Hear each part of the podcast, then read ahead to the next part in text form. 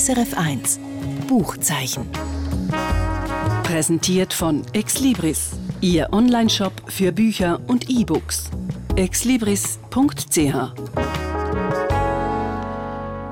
Und einmal mehr treffen wir uns heute wieder zu einer Stammtischrunde und reden über neue Bücher. Mit mir am Tisch sitzen Franziska Hirsbrunner und André Perler. Und die Bücher, die die beiden mitgebracht haben, sind Echtzeitalter vom österreichischen Schriftsteller Tonio Schachinger. Ein Buch, wo es um einen gamenden Schüler an einem Wiener Elitegymnasium geht. Und dann der Roman Windhauch. Das ist alles Windhauch vom Schweizer Schriftsteller Werner Rieser. Das ist der vierte und letzte Teil von einer Auswanderergeschichte von Schweizer, die auf Georgien gegangen sind, Mitte des 19. Jahrhunderts. Der vierte Band aber spielt dann nach der russischen Revolution bis etwa im Jahr 1946. Das ist also der Gesprächsstoff heute am Literaturstammtisch. Mein Name ist Michael Duisier. Fangen wir an mit dir, Franziska. Echtzeitalter von Tonio Schachinger. Wir haben also ein Elite-Gymnasium zu Wien und einen gamenden Schüler. Mit was wollen wir anfangen, Franziska? Wir fangen natürlich mit dem Elite-Gymnasium an. Zuerst haben dann äh, das Vergnügen, dass äh, so ein Gymnasium hat der Tonio Schachinger, hat er mir erzählt, äh, selber besucht. Er ist äh, mittlerweile 31 und hat äh, total Furore gemacht mit seinem ersten Roman, der heißt Nicht wie ihr und ist ähm, ein Buch über einen äh, extrem erfolgreichen Profifußballer. Also wenn ist allweg angelehnt an, ich sage so jetzt, mir sagt das eben nicht an ähm, Marco Arnautovic. Oh, sagt er das bekannt, etwas? das bekannt. Okay. Das Enfant terrible von, von der österreichischen Nazi. Die beiden Männer reden kann. Fußball. Äh, es ist nicht unser Thema, aber das ist Antonio Schachinger sein erstes Buch gewesen. und ähm, er hat eigentlich einen Roman über einen Gamer schreiben, einen jungen Gamer und hat dann gemerkt, wie ihn, ähm, das, das Thema Schule und Internate so von Hinterski einholt. Also es gibt so ein ganz ähm, äh, bekanntes ähm, Elitegymnasium in Wien, wo ähm, er jetzt Sis Marianum, so heißt das Gymnasium, danach geformt hat.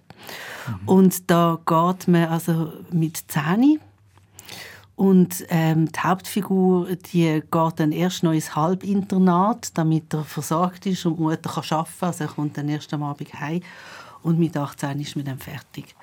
Und das ist einfach auf eine Art so eine von außen, es ist wie ein Kasperli-Theater auf eine Art oder wie so der Mikrokosmos, wo der ganze Makrokosmos drin ist. Also zum Beispiel nur schon, wie beschrieben wird, wer dort hingeht. Dann heißt, ich lese das rasch vor, ein typischer Absolvent dieser Anstalt ist jemand, der den vorhandenen Besitz seiner Familie weiter vergrößert, der als Arzt, Anwalt und Unternehmer die Praxis, Kanzlei oder Firma seines Vaters übernimmt, dem es, und das finde ich besonders schön, dem es für seine gesamte Lebenszeit als Rebellion genügt, ähm, mit 17 seinen über das Hemd gelegten Pullover schräg über eine Schulter zu binden, statt symmetrisch über beide.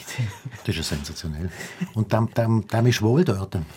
Also dem Gamer ist nicht wohl dort. Ähm, er gehört eben wirklich auf eine Art auch gar nicht so recht dazu. Also seine Eltern sind nicht so wahnsinnig reich und einflussreich wie die Eltern von, von den anderen Kindern dort. Mhm. Aber er ist jemand, der ähm, sich total gut kann, allem anpassen kann.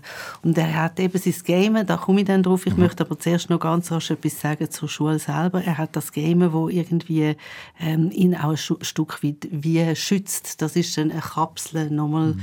in der Kapsel. Zuflucht. Ganz genau. Ja. Ähm, oder einfach auch etwas, was er, was er wahnsinnig gern macht und er ist eben auch sehr gut. Ähm, also die Schule ist wirklich ein Stück weit äh, ein Abbild vom Öster von Österreich und das macht es auch so interessant, also jetzt nochmal so über eine Schule zu lesen. Oder Schulroman mhm. gibt es ja ganz einen Haufen und wie es in einer Schule zu und her geht. Wie man einfach die ganzen Mauscheleien, das, was man, das, das ist alles einfach voll so. da und ähm, das Buch spielt so zwischen 2012 und 2020 und ist dann einfach auch sehr lustig in der ähm, politischen politischen Situationen, die sie so beschreibt. Also zum Beispiel im Zusammenhang mit der Ibiza-Affäre vor vier Jahren, das ist die abstruse Politkrise gewesen, äh, genau in Österreich. Ähm, da heißt es dann zum Beispiel dazu, äh, ich lebe der Strache oder äh, bei den Aussagen, die er dann muss machen, ähm, ja dann amigs halben anfängt fühlen und all, alle möglichen Blödsinn, sage ich jetzt erzählt, heißt es dann, Ibiza ist wie der Faust. Jeder Satz wird zum geflügelten Wort.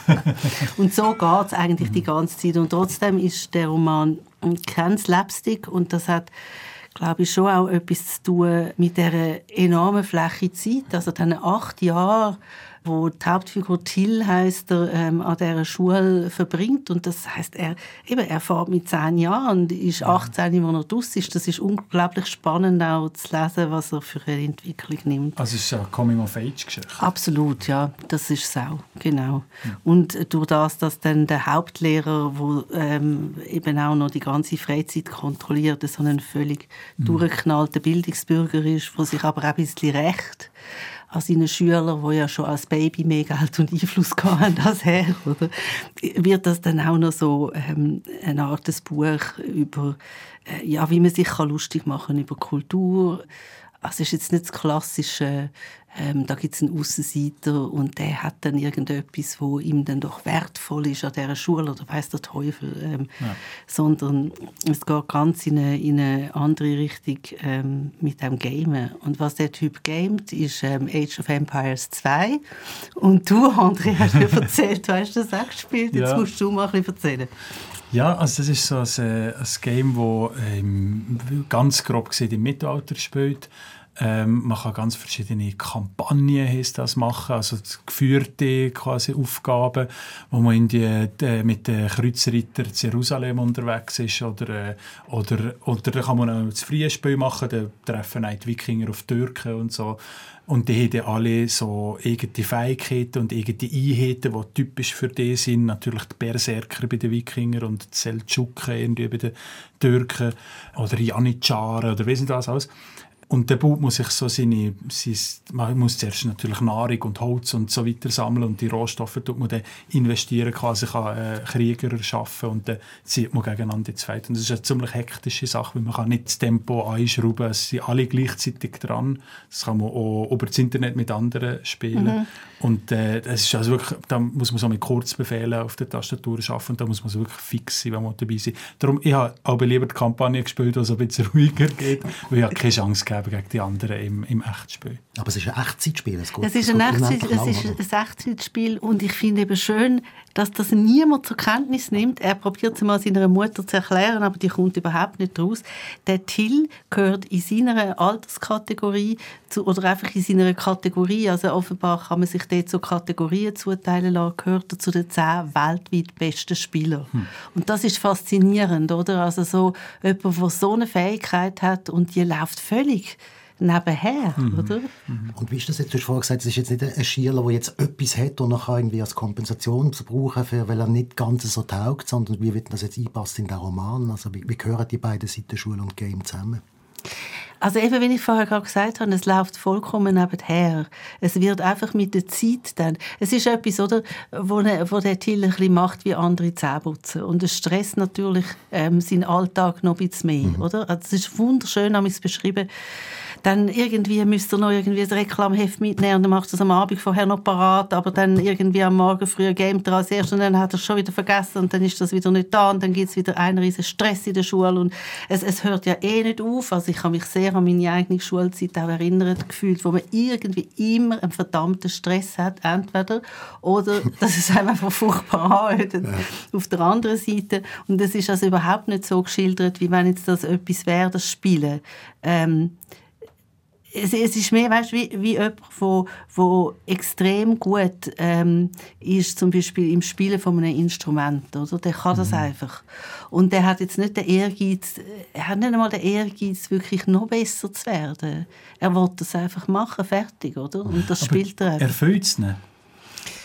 Ich weiß es nicht. Äh, vielleicht kann man das irgendwie ähm, ein Teenie auch so gar nicht fragen. Also das finde ich auch gut geschildert an diesem Buch, dass man ja ganz lange Zeit mir ist es fast so gegangen, ich schließe jetzt von mir auf die Allgemeinheit, ähm, gar nicht so recht weiss, ähm, eben so in dem Alter von 10 bis vielleicht etwa 15, wer man eigentlich ist und äh, was man eigentlich selber will. Und mhm. ähm, man ist ein bisschen wie ein Amöben, oder? Drückt mal jemand da rein, dann geht es halt dort raus und so in dieser Art. Aber was ich lässig finde, ist, dass das Spiel mit der Zeit etwas wird, wo ihm einfach so einen Boden gibt. Also zum Beispiel probieren, eine Beziehung anzufangen. Also die Frau, die er jetzt so toll findet, die hat keine Ahnung von Games. Äh, ein bisschen ähnlich wie seine Mutter. Aber trotzdem, oder? Ähm, äh, äh, es ist so, er getraut sich auf der Basis von dem, was er spielen kann. Mhm. Und mit der Zeit emanzipiert er sich wirklich. Also er riskiert echt seine Matur, ähm, indem er einfach, ähm, die Mutter hat er gefragt, aber der Klassenlehrer nicht, an einen äh, Wettkampf auf Shanghai geht. Und, das, ähm, und dann hat er einfach noch Glück, weil dann kommt Corona und dann äh, ändern alle Prüfungsbestimmungen und dann ja. kann er dann gleich Matur machen. Aber er wäre eigentlich rausgeflogen. Und dann wer richtet sich das Buch an alle, die noch mal Teenager gesehen sind und etwas Ganz genau. erlebt haben? Oder? Ganz genau. Ja, ich finde, also das hat mich wirklich auch berührt. Immer wieder ich meine, es ist dann bei dem Tilla so, also die Eltern lassen sich scheiden, der Vater stirbt an Krebs, es, es passiert so einiges, mhm. oder? Und ich finde einfach, es hat ganz eine intensive Atmosphäre. Also von Gamen muss man nicht verstehen. Ich verstehe ja gar nichts davon. Ich habe es mal gegoogelt und habe dann gefunden, das ist wie früher, wenn ich mit meinen Brüdern ins Landesmuseum bin und da hat so ganze Säle mit Zielfiguren, oder? Mit diesen Heeren, so, ähm, und den ganzen rückwärtigen Sachen, Küche und was weiß ich. Die Ästhetik ist sehr ähnlich. Ja, ja das stimmt. Es ist wirklich so. Also ich verstehe ja von dem Gamen nichts, aber ich komme irgendwie sehr intensiv die Atmosphäre mit über von all diesen verschiedenen Fäden, die sich kreuzen in dieser Zeit eben zwischen dem 10 und 18 und dann finde ich es auch ähm, sehr schön erzählt, also sehr eng, also es ist eine Er-Erzählung, also sehr eng ähm, einerseits an der Figur, aber dann auch wieder so ein bisschen weiter weg, um eben zwischendurch so ein bisschen die frechen politischen oder auch äh, bis hin zu literaturtheoretischen Bemerkungen zu machen, wenn dann der Erzähler irgendwie plötzlich über Buchauswahl vom Lehrer herzieht und so. Ja, ähm, äh, was soll ich sagen? Es ist, ja, es ist ein Buch für alle. Es ist wirklich vergnüglich zum Lesen. Du hast es sehr gerne gelesen. Ja, sehr. Ja. Antonia Schachinger, Echtzeitalter, rausgekommen im Rowold Verlag. Windhauch, das ist alles Windhauch. André, das ist jetzt die vierte und letzte Episoden aus der langen Auswanderungsgeschichte von Werner Rieser. Du hast das mitgebracht. Kannst du uns in ganz kurzen Sätzen sagen, ungefähr um was es geht, in kurzen Sätzen? Genau, also das erste Buch fängt so an, dass die, die Familie Diepolzwiller, es sind drei Kinder, dann sterben die Eltern und dann kommen sie verdingt. Sie sind reiche Bauern, aber der Onkel nimmt ihnen den Hof weg und tut sie verdingen. Und der Simon, der eine von diesen Kindern, hat den Glück und kann Käserlehre machen. Und dann sieht er eine Zeitungsannonce «Käser gesucht in Grusinien». Das ist das heutige Georgien, wo dann von den Zaren regiert ist. Und dann wandert er dort heraus als junger Erwachsener und macht dort sein Glück. Dort äh, leben etwa 30, 40, 50'000 deutschsprachige Kolonistinnen und Kolonisten, äh, wo alle auch eben so in den 1830er Jahren, zum Teil früher, zum Teil später, dorthin ausgewandert sind. Sie bekommen Land von den Zaren, sie bekommen Privilegien und sie nutzen auch die ansässige Bevölkerung recht aus. Und der Simon Diepolzwiller kommt aber wirklich äh, zu, seinem gross, zu einem grossen Grundbesitz, äh, hat einen Bauernhof mit über 1000 Tieren und ähm, der geht es im zweiten und im dritten Buch um seine Familie, wie, er gründet eine Familie und äh, wie es denen so geht und so. Und da bekommt man eigentlich die ganze Geschichte von dem äh, Gebiet, von dem Südkaukasus mit. Und jetzt im vierten Buch fangen wir an 1918 mit der Revolution, mit dem Ende des Ersten Weltkriegs, Revolution in äh, Russland und wie 1921 der Kommunismus auch auf den Südkaukasus überschwappt. Also soviel ich weiß, sind Bauern nicht gut dran sind nach der Revolution, haben ein großes Problem gehabt mit der Staatsmacht. Genau. Je grösser der Hof, desto schlimmer, oder? Ja. Das sind die Kulaken, die genau. man sehr früh schon verfolgt hat im Kommunismus. Sie haben zum Teil probiert, noch in ein, ähm, äh, Betriebe in Genossenschaften umzuwandeln. In den 18, bis 1870er Jahren sind die Angestellten sie Leibeigene von denen. Dann haben sie plötzlich 50 Jahre später zusammen Genossenschaft. Also schon das ist ein wahnsinniger Zeitsprung eigentlich. innerhalb von wenigen Jahren. Und dann äh, nützen aber auch die Genossenschaften eigentlich nichts. Die haben enteignet, kollektiviert, es gibt eine Kolchose XY. Und vor allem die, Deutschspra also die Deutschstämmigen äh, sind vor allem Schwaben, die sind aus religiösen Gründen vor allem äh, ausgewandert, weil sie Religionsfreiheit mhm. zugesprochen bekommen unter den Zaren. Die kommen nein, äh, zum, grössten, zum grössten Teil deportiert auf Sibirien in den 40er Jahren. Natürlich dann, wo nein, der Hitler-Stalin-Pakt äh, bricht und die Deutschen 1941 äh, die Sowjetunion angreifen. Darf ich auch und, ja. und, das ist, und was ist denn passiert mit Ihnen also unmittelbar so, also unmittelbar so irgendwie, sagen wir, in den, in den zehn Jahren mhm. nach Ausbruch von der Revolution? Also weil, äh, das, das ist ja dann schon fast, also 40er Jahre wäre schon fast, das ist ja schon Zweiter Weltkrieg, oder? Mhm. Aber was ist in der mhm. Zwischenkriegszeit passiert mit Ihnen? Das ist sehr spannend beschrieben, weil man sieht, wie unterschiedlich die Menschen auf das reagieren. Es gibt äh, die, die die Rote Armee begrüßen, die selber schon lange Sympathie für den Kommunismus gehegt haben und speziell für Bolschewiken. Sie äh, vor allem Armenier, die auch in diesem Gebiet vom heutigen Georgien äh, gelebt haben, weil es hat äh, 1915 den Aget gegeben, den Völkermord der Türken an den Armenier. Und die hat das Gefühl, die Rote Armee kann uns vor den Türken schützen, wenn das Zaren nicht können. Und ähm, da gibt es viele eben, äh, Kollaborateure oder eben sogar äh, wirklich Kommunisten.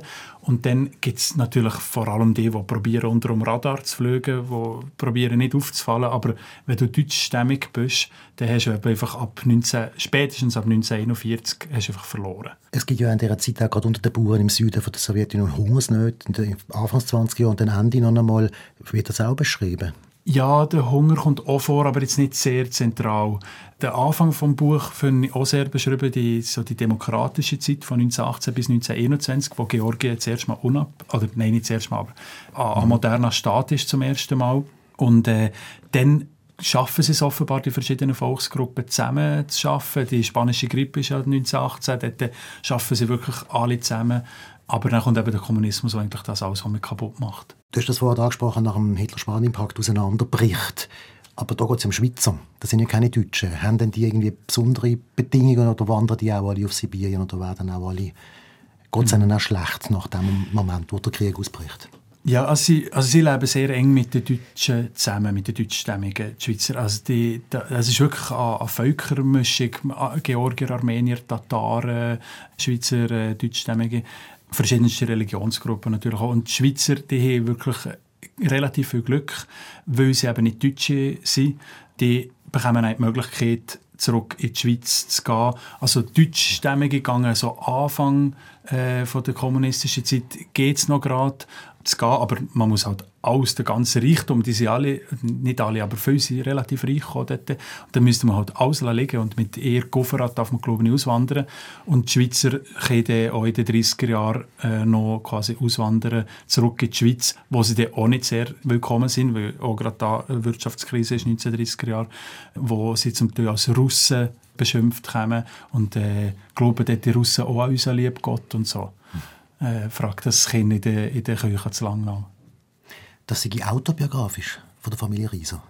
Ja, der Vater von äh, Werner Rieser ist ähm, noch in Georgien aufgewachsen und er schreibt hier ähm, äh, sein Buch widmet er eigentlich äh, an seinem Vater, der äh, sein Leben lang Heimweh nach seiner Kindheit in Georgien hatte.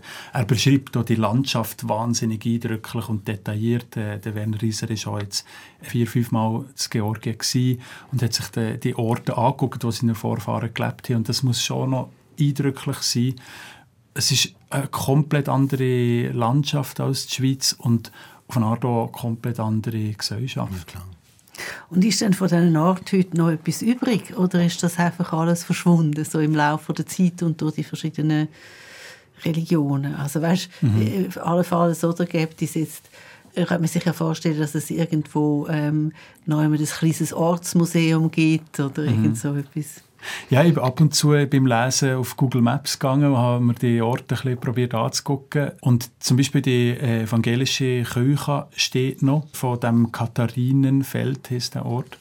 oder hat er geheißen, heute, heute ist Bolnissi auf Georgisch, dazwischen jetzt mal noch Luxemburg geheißen, nach der Rosa Luxemburg.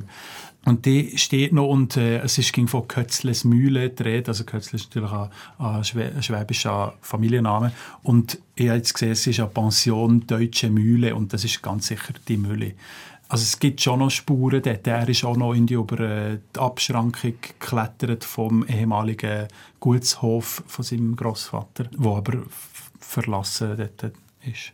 Und haben Sie etwas mitnehmen Also das mit dem Köfferli und eben, also Meistens hat es ja auch eine extreme Geldbeschränkung gegeben. Man hat irgendwie dürfen 10 weiß nicht was mitnehmen.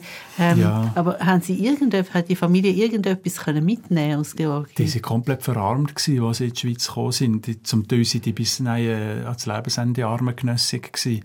Ich habe das Gefühl, vor allem äh, Immaterielles mitgenommen. Geschichten, Lieder, Erinnerungen. Hast du, wenn du jetzt den, den ganzen Zyklus gelesen hast, hast du es ja. gern gelesen? Extrem gern. Also ich bin grundsätzlich geschichtsinteressiert mhm. und es ist einfach, man taucht so in eine Welt ein, wo ich nicht kennt habe, das, äh, den Südkaukasus, wo wahnsinnig äh, eben die, die verschiedenen Beziehungen zwischen den Volksgruppen, zwischen den Religionsgruppen, auch zwischen den Sprachen darstellt. Und das hat für mich als Kapitel von der Geschichte aufgemacht vom 19. und 20. Jahrhundert, das ich noch gar nicht kennt habe. Und ich habe, das habe ich glaube ich schon, als ich das, äh, das dritte Buch hier im Buchzeichen vorgestellt habe, gesehen, es macht mega Lust, mal auf Georgien zu gehen. Und ich habe es noch nicht gemacht, aber äh, in den nächsten 15 Jahren mache ich das mal. Werner Rieser, Windhauch, das ist alles Windhauch, rausgekommen im Kosmos Verlag. Und das ist es schon wieder vom Buchzeichen auf SRF 1. Mit am Tisch sind Franziska Hirsbrunner und André Perler. Und alle Angaben finden Sie wie immer unter srf.ch-audio. Und jetzt noch ein Tipp. Und der Buchtipp bringe ich heute in Form von einem kleinen Ausflug nach Zürich an die Buchvernissage vom Ursus Werle. Sie kennen ihn sicher, den Ursus Werle. Er ist die eine Hälfte vom Gabaret-Duo Ursus und Nadeschkin und er ist der Autor von witzigen Buchbestseller wie Kunst aufräumen, noch mehr Kunst aufräumen, die Kunst aufzuräumen und einem Nonsens-Tagebuch namens Heute hätte ich beinahe was erlebt. Und jetzt bringt er also ein neues Buch raus, Unnütze Dinge, ein Katalog von Sachen, die niemand braucht und trotzdem keiner will. Und an der Buchvernissage präsentiert der Ursus Werle genau diese Sachen. Und zwar auf grossen Bildern, wo genau das drauf ist, wo man im Kleinen dann auch im Buch sieht. Interessanterweise hat es viele Leiter dabei. Das ist äh, die, die blöde Leiter. Man sieht zwei Holzstangen, die nebeneinander an der Wand lehnen. Ich habe die noch weiterentwickelt, das ist die blöde Leiter Pro. Man sieht eine Holzstange, die an der Wand lehnt. Und damit ist eigentlich schon alles gesagt. Der Ursus Werle verändert nützliche, aber unspektakuläre Alltagsgegenstände so lange, bis sie nutzlos, aber spektakulär sind. Und so entsteht seine Komik. Die anarchistische Weltsicht vom Ursus Werle zieht sich dann auch durchs ganze Weg durch. Die Grundidee zu diesem Buch zum Beispiel steckt bereits in einem früheren. In seinem Tagebuch «Heute hätte ich beinahe was erlebt». Dort steht nämlich «Heute habe ich wieder mal was erfunden. Es läuft ohne Strom, erleichtert einem einiges und ist stufenlos verstellbar. Leider funktioniert es nicht. Und das ist Keimzelle zum neuen Buch. Trotzdem, einfach nur sinnlos sind die Erfindungen aus dem neuen Buch nicht. Für einsame Menschen zum Beispiel gibt es hier den lange, dünne Mann auf einem Schemel, wo man in die Wohnung reinstellen kann oder an den Küchentisch. Der Sitzklaus. Ich habe auch drei Sätze. Der eine Satz ist, äh, woher soll ich das wissen?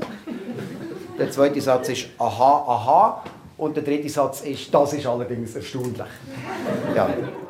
Aber am meisten Freude machen schon die absurden Sachen. Erfindungen, wo man zuerst mal drauf kommen muss. Das sehr lange finnische Wort mit Schreibfehlern zum Beispiel, wo man sich in den Garten stellen kann. Der Kürz, ein langer Stab, der sehr, sehr kurz ist, wo man so überhaupt nicht brauchen kann, wo man auch oft verliert und wo man in Dreierpackungen bekommt. Und dann noch die letzte Erfindung, die der Ursus Werli an diesem oben präsentiert. Das ist der Knopf. Ja, den kann man drücken. Schönen Abend.